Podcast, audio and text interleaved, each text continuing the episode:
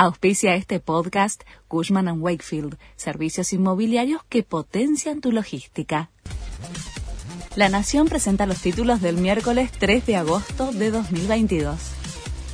Sergio Massa asume como superministro y anuncia sus primeras medidas. Alberto Fernández le tomará juramento a las 5 de la tarde en una ceremonia que tiene más de 500 invitaciones cursadas entre políticos, funcionarios y hasta figuras del espectáculo. Luego habrá una conferencia de prensa para comunicar los anuncios, entre los que se encontrarían un mayor recorte de subsidios y una revisión de los planes sociales. Los fiscales de la causa Vialidad denunciaron licitaciones ficticias y falta de control. Diego Luciani y Sergio Mola continuaron su exposición con el análisis de una decena de contratos plagados de irregularidades administrativas, económicas y financieras y afirmaron que Lázaro Báez ganaba licitaciones simuladas.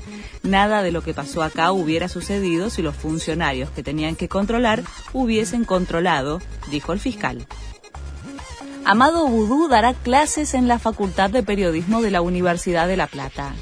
El ex vicepresidente tiene una condena firme por corrupción en el caso Chicone. Está en libertad condicional tras haber cumplido las dos terceras partes de su condena, reducida en parte por haber realizado cursos de electricidad, entre otros, en prisión.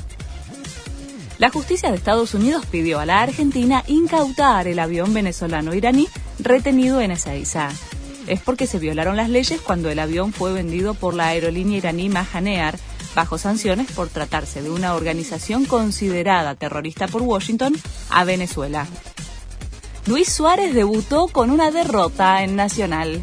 Con la camiseta número 9, después de 16 años, Suárez tuvo su regreso ante Atlético Goianiense por la ida de los cuartos de final de la Sudamericana.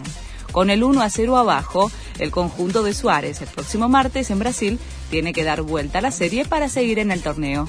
Este fue el resumen de Noticias de la Nación.